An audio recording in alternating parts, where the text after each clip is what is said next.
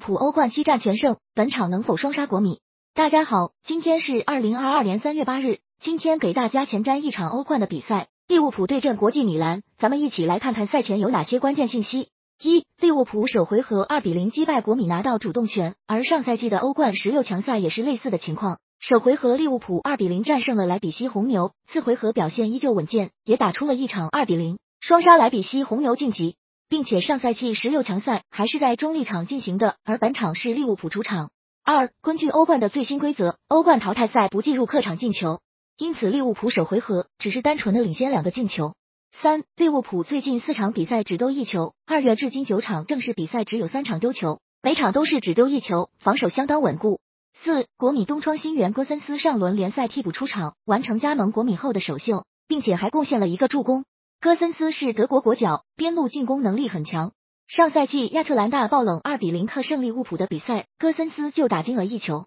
五、国际米兰高中锋哲科和主力前锋老塔罗之前都是连续四场比赛不进球。而上轮对阵萨勒尼塔纳的比赛，哲科梅开二度，老塔罗帽子戏法，两人在本场恶战之前双双破荒。六，国米此前三个赛季虽然都参加了欧冠，但都是小组赛就出局，本赛季能闯入淘汰赛已算是突破。而利物浦连续四个赛季都参加淘汰赛，在淘汰赛经验上来说，利物浦又比国米丰富许多。